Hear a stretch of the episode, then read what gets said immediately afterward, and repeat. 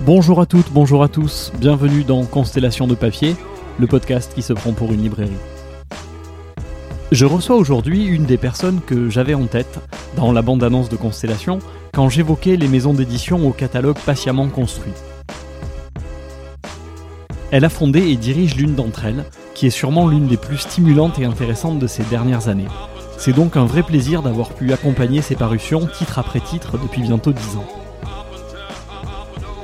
Elle nous parle aujourd'hui de ses lectures personnelles, même si, vous le verrez rapidement, l'éditrice n'est jamais bien loin. Ici Jérémy, libraire sans librairie, et je reçois aujourd'hui Chloé Paté, des éditions Anamosa. Bonjour Chloé. Bonjour. Eh bien, bienvenue, merci beaucoup d'avoir accepté mon invitation. Bah, avec plaisir. Alors maintenant que tu as amené tous ces livres, il n'y a plus qu'une chose à faire si on veut s'y mettre, il faut les ouvrir. T'es prête? Oui.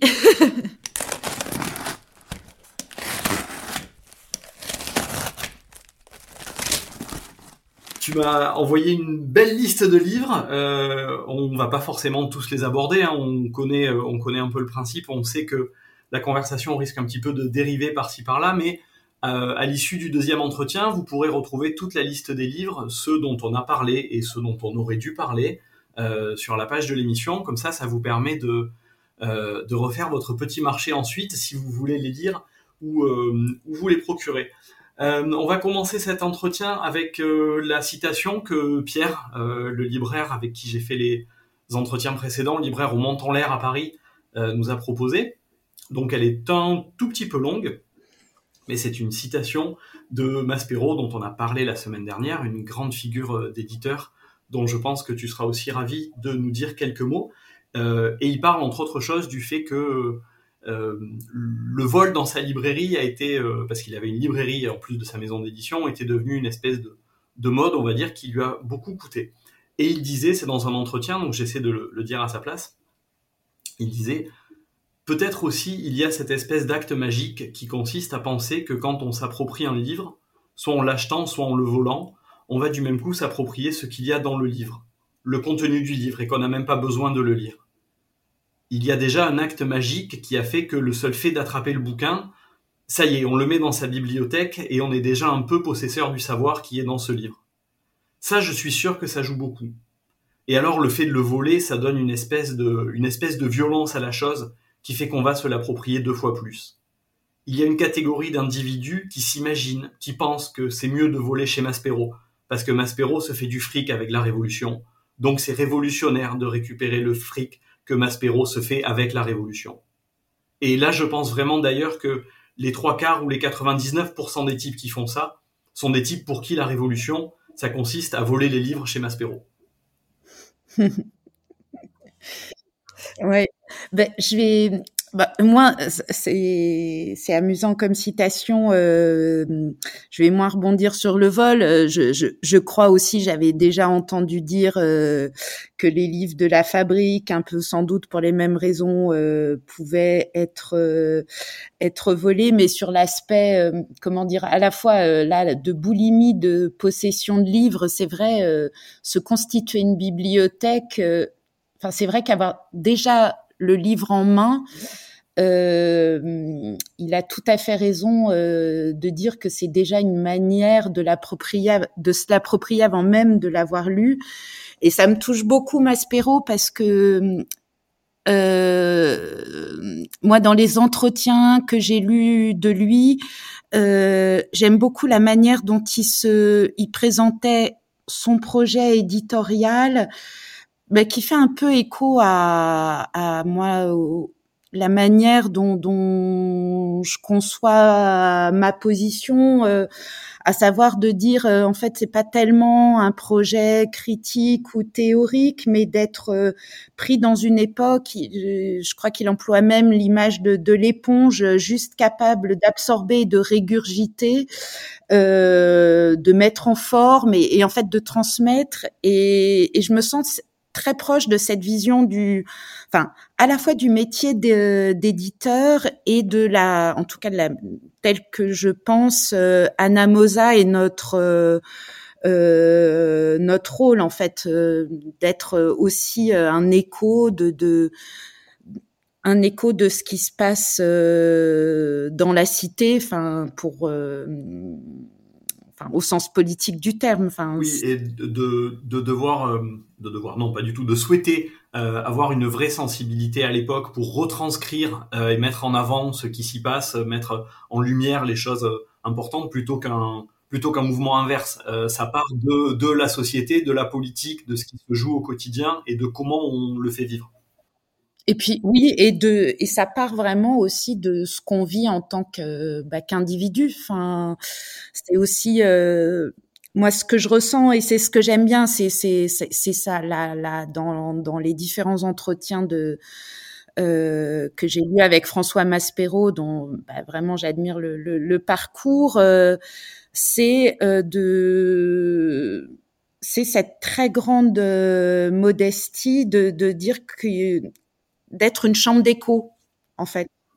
Hmm. Euh, et d'être pris par les, les enjeux d'une époque euh, qui font que euh, notre moyen d'expression en tant qu'éditeur, ben, c'est euh, euh, c'est d'en être, comme il dit, l'éponge. Merci pour cette euh, pour cette évocation de cette figure effectivement importante, mm. puis qu'on retrouve euh, qu'on retrouve et qu'on va, je pense, retrouver régulièrement euh, dans ces entretiens parce qu'il est, c'est une figure marquante pour, euh, pour, je pense, une grande majorité de, de, de, de, gens du livre qui ont à cœur aussi de porter une vision engagée, exigeante, sociale, politique, etc. Je pense qu'on va mm. forcément en reparler de toute façon dans, dans la deuxième partie de l'entretien sur tes lectures plus professionnelles. retour, retour arrière, on attaque dans tes lectures un peu plus personnel. Est-ce que tu saurais me dire, est-ce que tu peux m'indiquer comme ça un peu, euh, un, peu spontanément, ce que serait ton premier, ton premier souvenir de lecture et comment il se lie à la suite de ton parcours ensuite, vers quoi ça t'a amené, etc. Alors c'est je suis pas sûre que ce soit un premier souvenir de lecture, mais il y a un album qu'on a dû m'offrir euh, bah, autour de mes dix ans, euh, qui est Catherine Certitude euh, de Patrick Modiano et Sampé. Euh, et en fait, là, c'est finalement c'est très personnel, c'est un très bel, euh, très très bel album bah, avec les illustrations de Sampé, qui raconte l'histoire de Catherine Certitude, qui est cette petite fille qui est myope donc il y a des grandes lunettes euh, et qui fait de et qui fait de la danse. Euh, elle vit à New York avec son père. Et en fait, moi, ce qui m'a beaucoup touchée, c'est que bah, depuis aussi que j'ai 7 ans, je suis très myope. Et, euh, et en fait, il y a cette, ce passage où elle décrit, pour faire de la danse, elle enlève ses lunettes, euh, et quand on est myope et qu'on n'a pas, qu'on enlève ses lunettes ou ses lentilles, euh, c'est un monde euh, un peu ouaté qui apparaît et elle en fait quelque chose de très beau. Bah, auquel je pense euh, presque tous les jours euh, parce que j'aime bien ce moment justement moi qui suis tout le temps en train de de lire ou sur un écran euh, le soir quand j'enlève mes lentilles où il n'y a pas d'angle, où tout est tout est doux et un peu flou et c'est un vrai moment de repos avant de mettre mes lunettes et de de lire. Et du coup, c'est un, c'est un album aussi peu plus tard, euh, malheureusement, j'ai eu, j'ai de plus en plus de mal à le trouver en, en grand format relié euh, comme on me l'avait offert. Ben, que j'ai pu offrir à des, des enfants de mon entourage quand on a les premières lunettes et qu'au début on est contrarié et voilà. Euh, éloge de la myopie.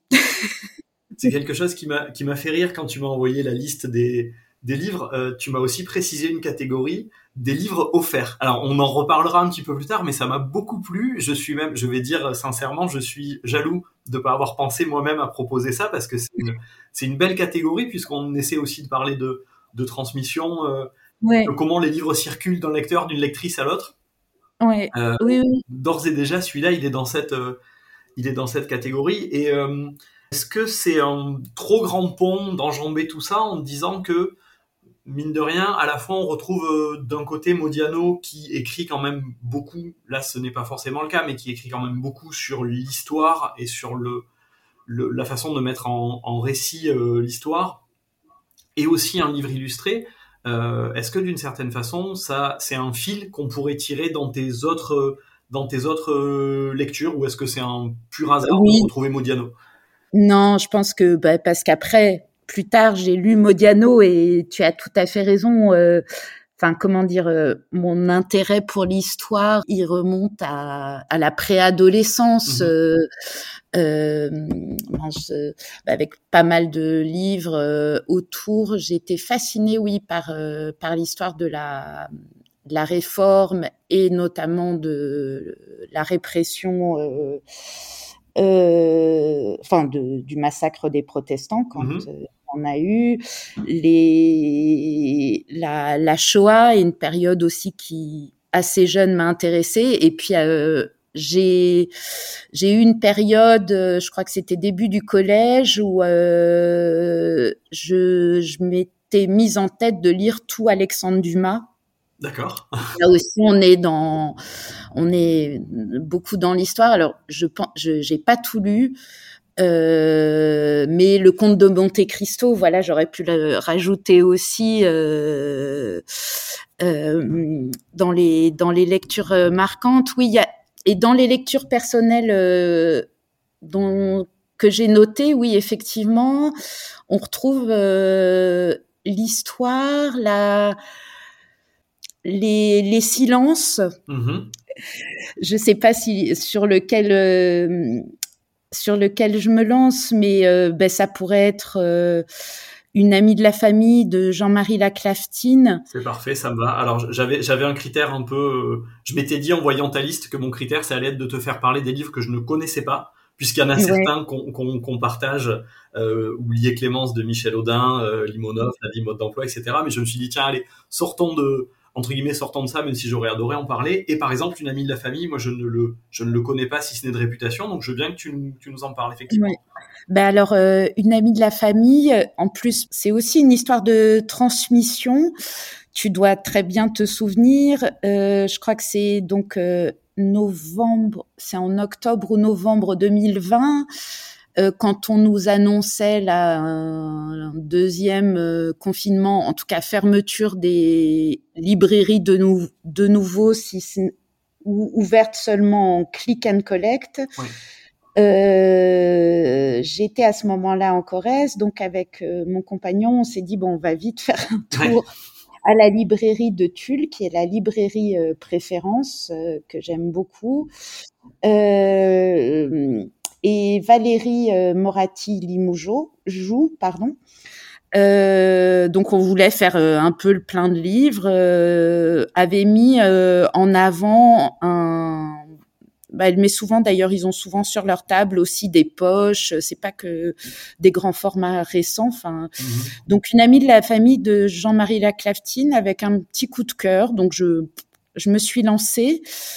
Et alors c'est un à vrai dire, j'en avais entendu parler euh, de Jean-Marie Laclaftine en tant qu'éditeur, euh, mais je n'avais jamais lu.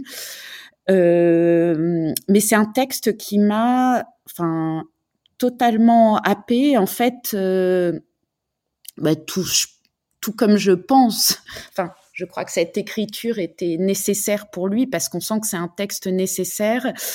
il il redonne vie. Enfin il redonne une place euh, presque 50 ans après, si je ne me trompe pas, à sa sœur euh, Anne, qui est morte quand elle avait 20 ans, emportée par une vague au cours d'une promenade familiale, et lui en avait 15.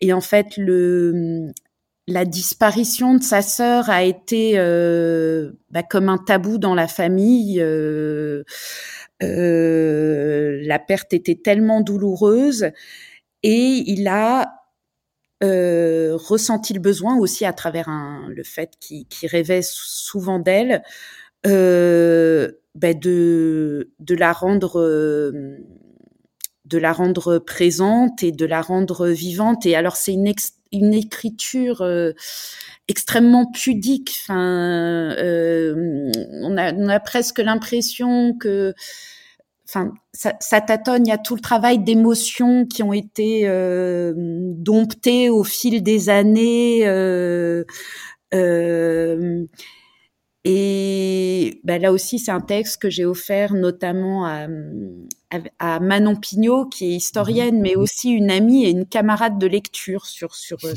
Et, je sais qu'on a euh, ben on s'offre régulièrement des livres et, et que euh, et que celui-ci lui a lui a plu. Enfin non, je le je le c'est vraiment un très beau texte sur euh, euh, sur la disparition mais aussi sur euh, sur la vie, sur la la, la fratrie euh, et sur le silence. Et en fait, euh, une amie de la famille, le titre, c'est ça qui est très très beau. C'est euh, je crois parfois des gens, euh, comme plus personne n'en parlait de cette jeune fille, euh, des gens qui ne connaissaient pas bien l'histoire de la famille euh, posaient la, pouvaient poser la question de qui était cette jeune fille en photo dans la maison familiale, et la réponse était une amie de la famille. Ah oui, avec une espèce de presque une espèce de forme pas d'oubli mais de de, de... de ou plutôt de formule qui clôt la discussion. Oui. En fait euh, pour s'empêcher de parler et d'ouvrir la boîte de Pandore euh, et enfin c'est la boîte à chagrin. Euh, bah, l'oubli c'est c'est oublier Clémence mais oui. mais on peut, on peut, on peut en parler. Allons-y, oubliez Clémence. Euh. Bah oui, moi là, ce qui m'a intéressé, enfin, alors Michel Audin, euh, c'est pareil, c'est, quelqu'un dont j'ai, enfin, découvert le travail bah, avec Une vie brève, son livre précédent euh, à, à l'arbalète, et le sentiment d'entrer dans un univers qui fait écho. alors pour moi, tant en termes littéraires que en termes, pour le coup, d'intérêt semi-professionnel et d'écriture de l'histoire pour le mmh. coup. Euh, parce que oublier Clémence, euh, il y a ce, ce, ce procédé. Alors euh, peut-être qu'il faut le décrire. Euh, euh, en fait, elle part d'un d'une archive issue d'un registre d'état civil. C'est sept lignes euh, qui décrivent euh, très brièvement euh, la vie et la mort d'une ouvrière. Mmh la vie de cette ouvrière pourrait aurait pu rester anonyme, même si elle a un nom, et se cantonner à ces sept lignes. Mais grâce à ce texte, en fait, Michel Audin, alors qui est aussi membre de l'Oulipo,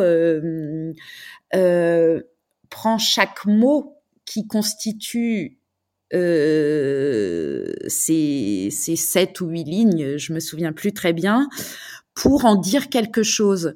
Euh, et donc là, c'est, bah, ça commence par euh, Clémence. Et en fait, c'est pas oublier Clémence finalement. Ce livre, c'est lui, c'est lui redonner vie euh, et, et la et la faire exister à la fois dans l'histoire, bah, comment dire, intime, puisque mmh cette Clémence a un lien avec euh, Michel Audin et collective.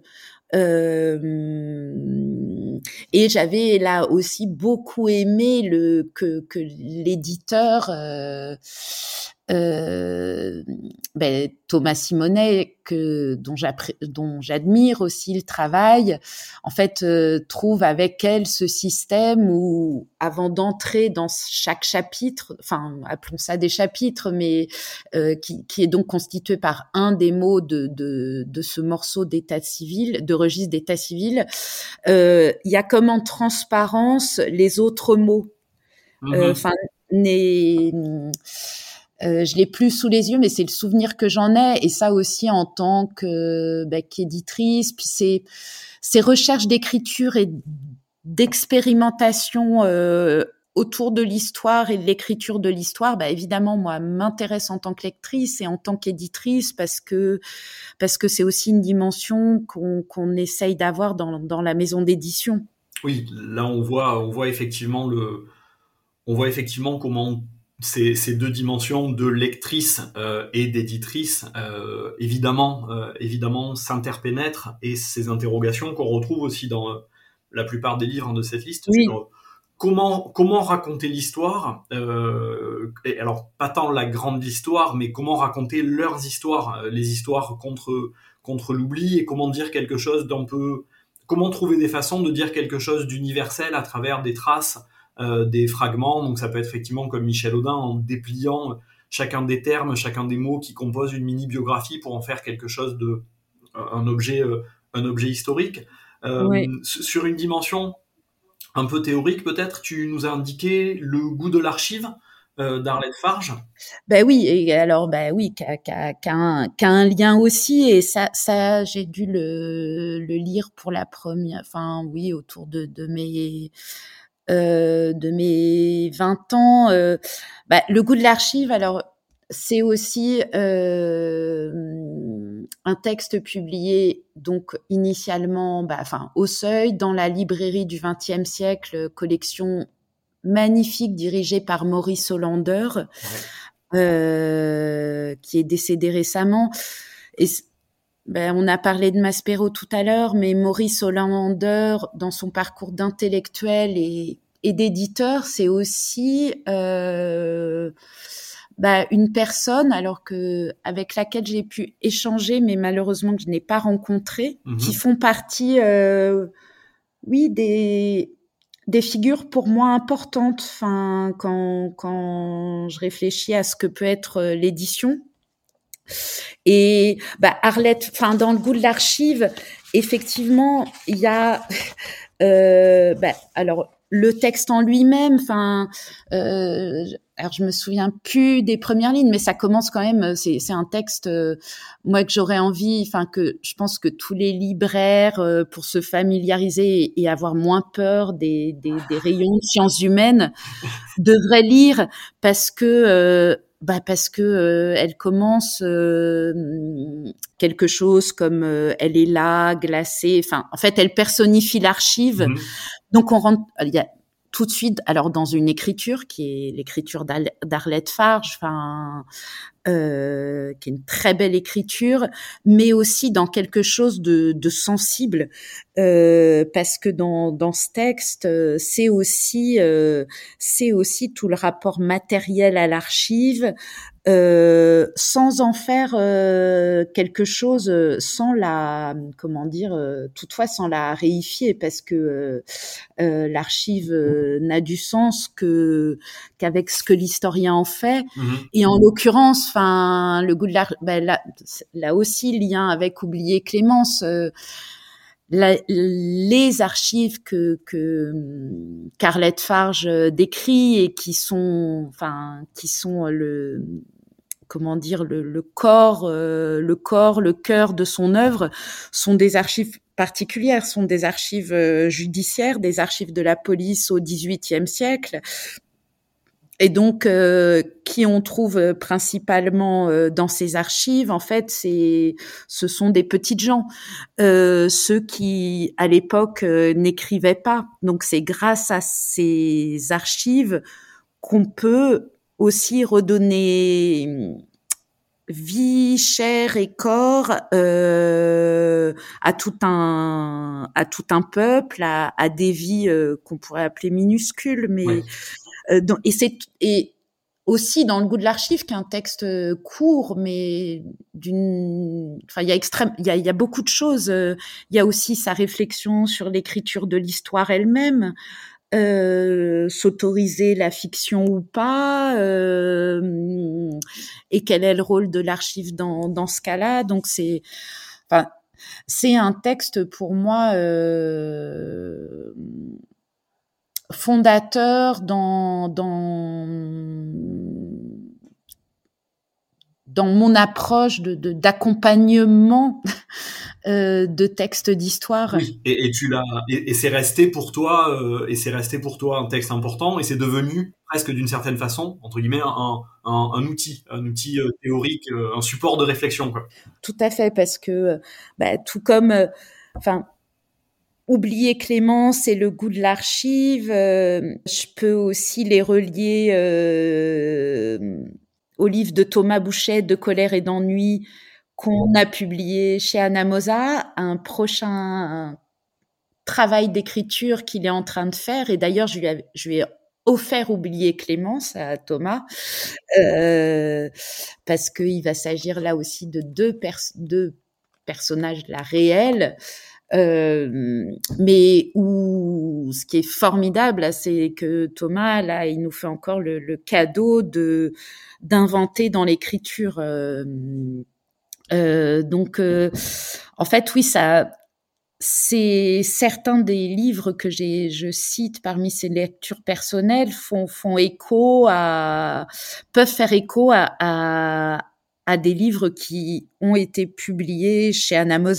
Oui, oui, oui, les, les ponts sont là. Euh, juste, est-ce que tu peux, du coup, puisqu'on en parle, je, je, ça, ça m'y avait fait penser aussi, mais t'en parleras sûrement mieux que moi, nous dire quelques mots donc de ce premier livre de, de Thomas Boucher qui se passe effectivement au 19e siècle, avec des vies qui sont, si je me rappelle bien, des trois vies inventées, mais extrêmement documentées, et avec cette volonté là aussi de donner de donner chair et de donner corps à des existences euh, ne, qui ne sont pas forcément réelles, mais qui auraient pu l'être et qui racontent quelque chose de l'époque. Oui, ben, euh, de colère et d'ennui, Paris chronique de 1832. En fait, ben, Thomas Boucher, donc qui est euh, spécialiste du 19e siècle, euh, des utopies et spécialiste tout particulièrement aussi de 1832, euh, de cette révolution, enfin de ces quelques journées de barricades en, en juin, mais euh, qui sont aussi les barricades de Gavroche, enfin dans Les Misérables. Et en fait, là, il a, euh, il a fait un travail extraordinaire, enfin donc qui est, qui est, nourri de sa connaissance intime et euh, de, de, de, cette année-là, 1832, euh, nourri des archives. Il, il a voulu donner chair et voix à quatre femmes, ben là mmh. encore, euh, qu'on trouve moins dans les archives, donc qui auraient pu exister mais qui sont fictives. Euh, quatre femmes euh, de hum, profil, euh, alors c'est peut-être anachronique d'employer ce terme, mais euh, euh, de profils sociologiques euh, différents. celle qui est la, la plus présente, ah zut, j'ai un trou sur les prénoms. Euh, c'est une, une grande bourgeoise. Euh, oui, ce qui est important de dire, c'est que chacune, en fait, s'exprime, euh, s'exprime dans le, le, le mode d'expression naturel qui aurait été le sien. Mmh. Euh, à l'époque. Donc la, la, la, grande bourgeoise, euh, c'est par les lettres qu'elle envoie à une de ses amies. Euh, il y a une marchande des quatre saisons dont la voix apparaît à travers les, les, minutes du tribunal parce que euh, elle est arrêtée près des barricades en juin. Donc, euh, il ne fait entendre dans, dans, dans, les chapitres consacrés à Louise euh, que sa voix à elle. Donc, on n'a pas les questions du juge. L'homme disparaît. Mmh. il y a euh, une Saint-Simonienne Émilie, dont on entend la voix à travers euh, ben, les retranscriptions euh, de rencontres dans les cafés, comme les, enfin, les Saint-Simoniens euh, euh, faisaient ça, ils se réunissaient dans les cafés de Ménilmontant, euh, près du Mont-en-l'Air. Et donc, c'était des réunions euh, publiques dont, dont les, les, grands discours étaient ben, notés euh, ce qui est intéressant aussi, euh, ce qu'on perçoit dans, dans, la voix d'Émilie, euh, euh c'est aussi ben, ce moment où il y a une tentation féministe, mais mais où, où, les femmes sont rapidement remises à leur place. Et la quatrième, Lucie, est une jeune fille, alors là mystique, cloîtrée euh, dont qu'on lit à travers les, les pages euh, les pages de son journal euh, qui est retrouvé ça on le sait à la fin euh, parce qu'elle succombe à, à l'épidémie de, de choléra qui est aussi l'un des personnages et l'un des événements marquants de cette année 1832 et, et en fait le cinquième personnage c'est Paris enfin parce que chacune elles sont dans une géographie très particulière. D'ailleurs, on voit bien qu'elles sont euh, cloîtrées, confinées, euh, chacune aussi euh, dans leur univers et que ces univers ne se croisent pas. et enfin, c'est un livre, oui, de colère et d'ennui dont je suis extrêmement fière. Enfin, et puis toucher la, confiance que Thomas nous a fait en, proposant ce texte parce que c'est aussi nourri non seulement des archives mais c'est aussi un grand lecteur de littérature de Virginia Woolf, de Victor Hugo. Donc il y a tout ça aussi derrière. Il y a une il y a une sensibilité, une émotion qui s'exprime à travers les pages, à travers cette recherche stylistique des différentes formes d'expression et de ces voix qu'on retrouve euh, euh, on le sent très très vite à la lecture en fait. Hein. Il faut à chaque fois deux lignes pour retomber sur le retomber euh, re-entendre la voix, euh, la voix du, du personnage. Et c'est effectivement une recherche. Moi, dans mon souvenir de lecteur, comment dire, c'est un des livres qui fait le plus, qui fait le plus sentir quelque chose. Enfin, on, y est. C'est bête de, de, le présenter comme ça, mais c'est de l'ordre du, du, dans la chair. On, on, est avec chacun des personnages. C'est ça qui est, qui est impressionnant. Et ce que tu dis sur les, les sens et la chair, c'est hyper important parce que en fait, il. Il, quand je parlais de, enfin, le cinquième personnage Paris, mais c'est aussi, il a, il accorde énormément d'importance euh, à leur euh, à leur ressenti. Enfin, c'est les odeurs, c'est le goût, c'est la bouche. Enfin, alors donc la bourgeoise qui parle du chocolat, euh, du chocolat, mais aussi euh, de cette maladie, le choléra, la peur. Enfin, ça passe par la bouche. Euh, il y a, y, a, beaucoup de. Enfin, en fait, tous les sens sont sont mobilisés à chaque fois dans, dans, dans ce qu'il laisse transparaître de, de ces, ces cas de vie prises euh, sur une année euh, précise. Ouais, et, cette espèce de, de kaléidoscope euh, extrêmement, extrêmement sensuel qui fait, qui fait effectivement une porte, qui ouvre une porte vers, vers cette époque, et en plus à travers une année qui, donc tu parles du choléra qu'on connaît, mais qu'on connaît comme ça, tu parles de Gavroche et des barricades, mais qu'on n'associe pas forcément précisément à l'année 1832, parce que euh, ça fait effectivement une entrée, euh, une super entrée dans l'époque. Euh, tu as, parlé de, de, des utopies et des Saint-Simoniens, et là j'arrive à faire une espèce de, tour acrobatique pour te proposer de nous parler un petit peu de Thomas Giraud, euh, qui a écrit un livre sur Élisée Reclus, qui a écrit un livre sur une tentative de type Saint-Simonienne aux, aux États-Unis qui s'appelait Le bruit des tuiles. Euh, oui. Et du coup, tu nous proposes euh, dans ta liste la balade silencieuse de Jackson. Frank, qui est un autre de ses euh, oui, et ben, de, Thomas Giraud, ben, effectivement, moi, c'est un auteur là aussi que j'ai découvert euh, ben, par son précédent livre que tu as cité sur Élisée Reclus. Euh, ah, dont j'ai oublié le titre. Je crois que c'est Élisée avant les ruisseaux.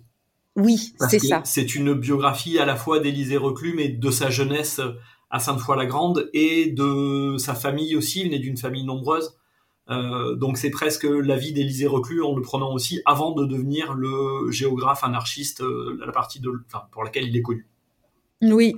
Et, et en fait, euh, ben, dans celui sur Élysée, comme le bruit des tuiles que tu as cité, comme dans la balade silencieuse de euh, Jackson, Jackson C. Frank, euh, Thomas Giraud réussit de manière extrêmement sensible en fait à faire des comment appeler ça euh, Ça me paraît réducteur de parler de biographie romancée. Je sais pas quel serait le terme.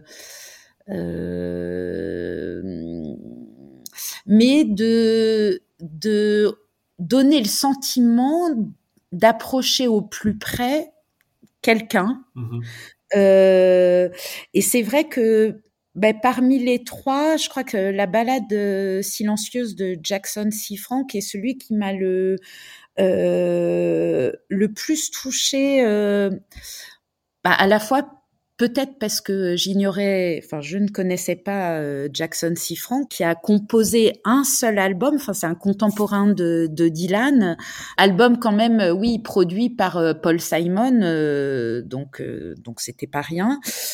Et, et, en fait dans dans dans l'écriture et ce que ce que Thomas Giraud en on dit, euh, on a, on a vraiment le sentiment euh, ben de d'approcher euh, la timidité qui avait l'air d'être d'être celle de Jackson C. Frank. Il y a, y, a, y a cette écriture aussi qui est très, qui est finalement sans fioriture, très proche là encore des sens, des corps.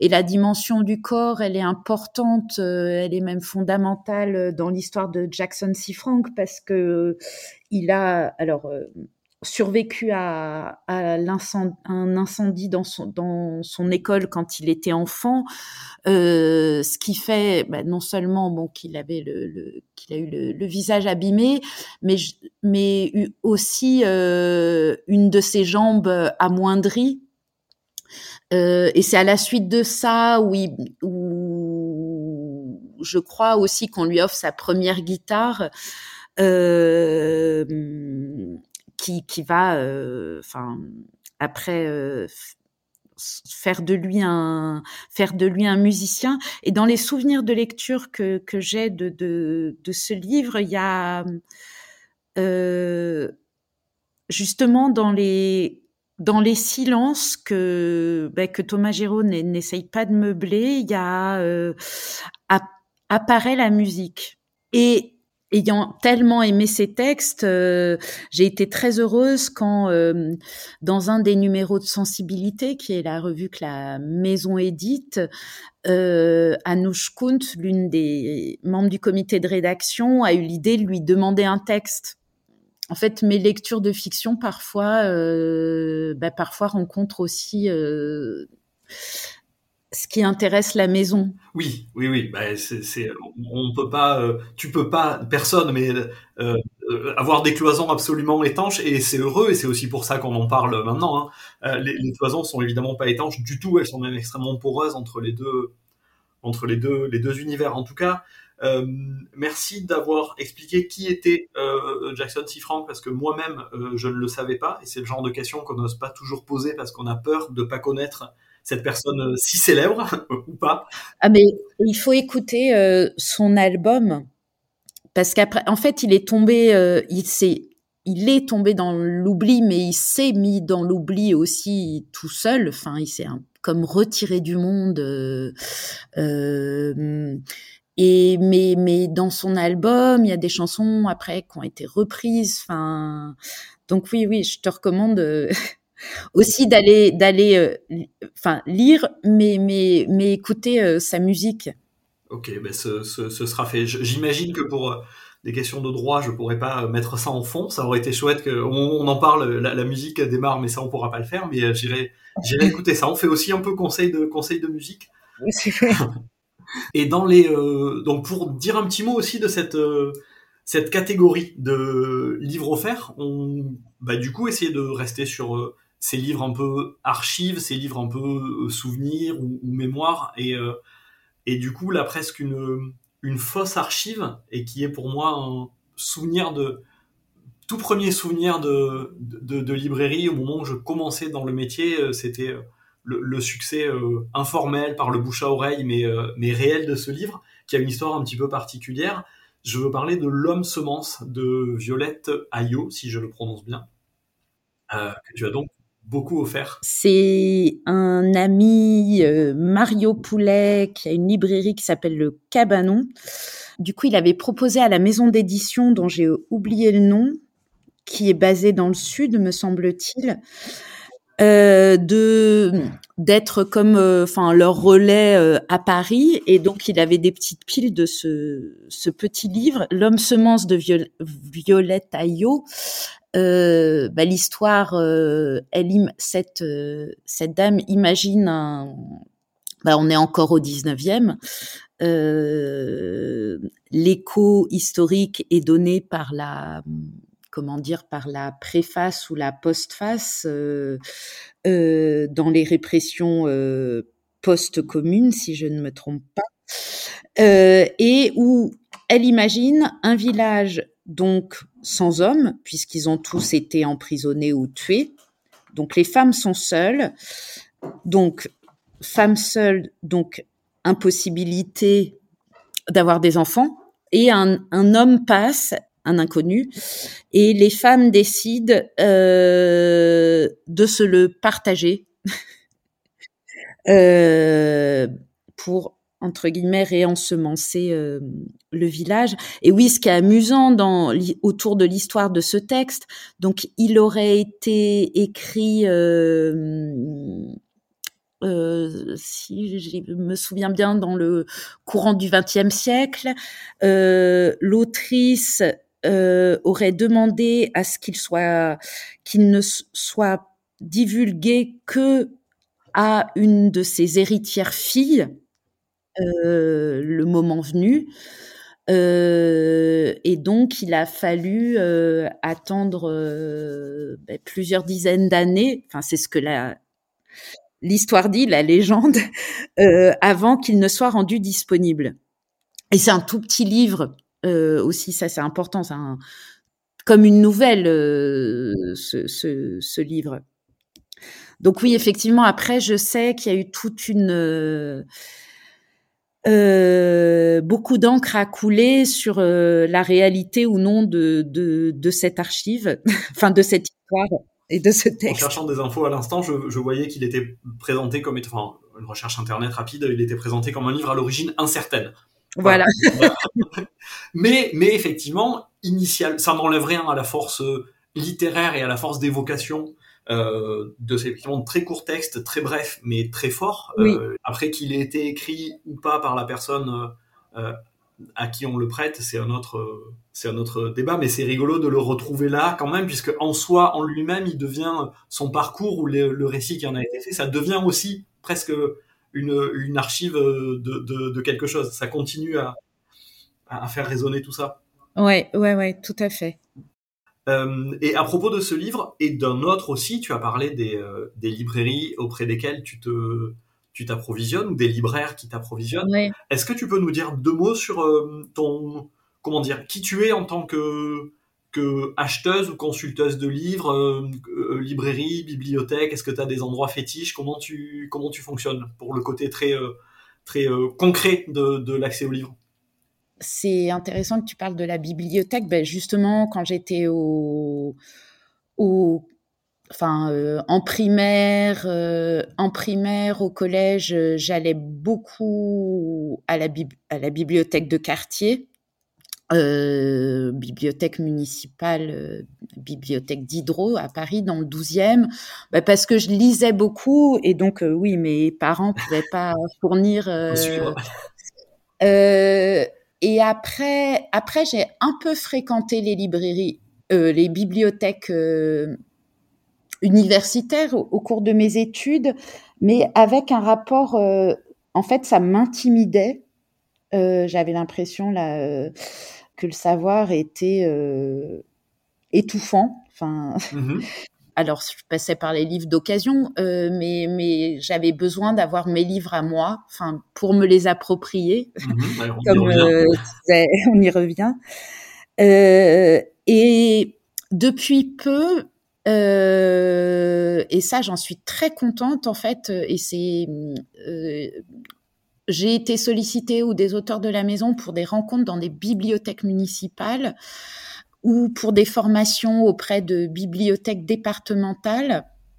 Et en fait, euh, ça me fait très plaisir pour le coup de revenir dans ces lieux-là parce que c'est des lieux en fait fondamentaux euh, où euh, tout le monde a sa place et où on voit pas, on rencontre pas du tout les mêmes personnes que dans les librairies en fait, il faut oser venir à une rencontre dans une librairie aussi. Enfin, et, et c'est vrai que euh, j'apprécie beaucoup là les, les rencontres récentes qu'on a pu faire en bibliothèque euh, euh, parce que c'est un tout autre public et du coup j'ai oui vraiment envie de, de redire toute l'importance de, de ben, des bibliothécaires et de, de, ces lieux qui sont euh, ben, des lieux.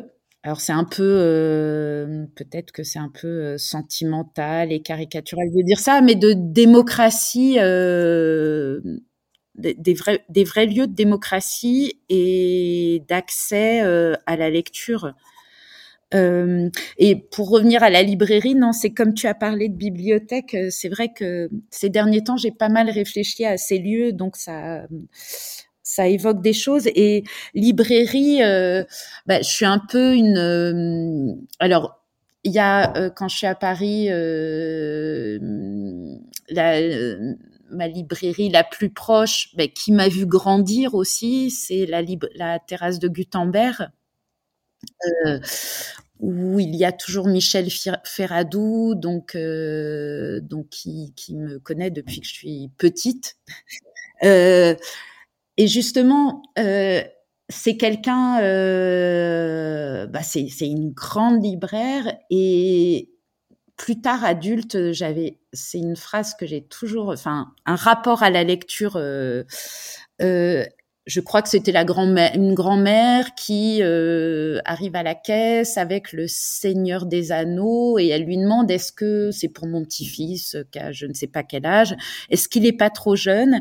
Et elle lui avait dit ça. Elle lui avait dit euh, bah c'est pas grave en fait, euh, il comprendra ce qu'il comprendra et puis peut-être qu'il le lira plus tard. Euh, et c'est en fait c'est c'est une sur ce ne ne se enfin comment dire ne se censurer sur rien notamment sur les âges les cibles et ça cette phrase qu'elle avait eue euh, euh, je la garde en tête et c'est aussi pour ça que j'avais mis dans ma liste Jonathan Livingstone le goéland de Richard Bach ouais. parce que ça c'est un exemple de lecture euh, j'avais dû le lire vers 10 ans euh, parce que c'était une histoire de goéland et d'animal euh, et que ça, me, enfin voilà, bah, que sans doute comme euh, plein de petites filles de mon âge aussi les histoires euh, d'animaux euh, crocs blancs, crins blancs m'intéressait, enfin pouvait me toucher.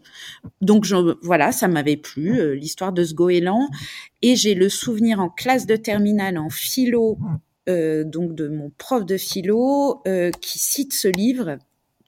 Et alors là, je l'avais relu d'une toute autre manière, euh, bah, comme une réflexion aussi euh, sur euh, la liberté, sur l'identité, sur la quête d'absolu. Euh, et voilà, ça, ça fait écho à, à, à ce que j'ai entendu dire dans la de, par Michel Ferradou et, et à la disposition qu'il y a aussi dans sa librairie.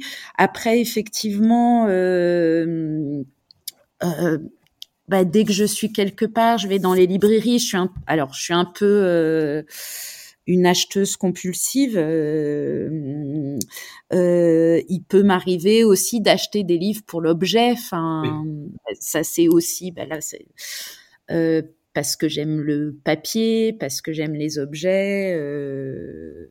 Donc en gros, euh, lisez des livres, achetez-les, ne les volez pas, euh, empruntez-les en, empruntez en, bibliothèque, relisez-les et soyez attentifs aussi, jetez un œil, gardez un œil sur le, la beauté formelle du livre, ce dont je te propose qu'on parle la semaine prochaine.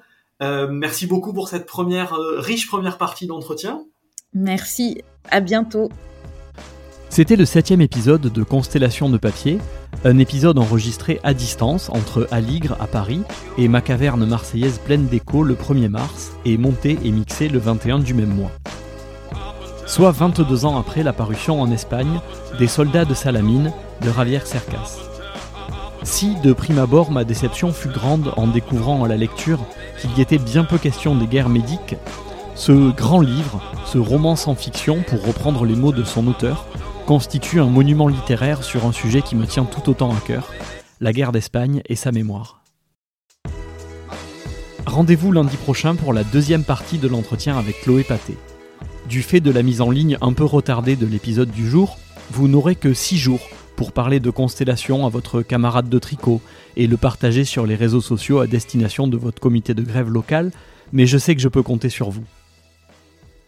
À bientôt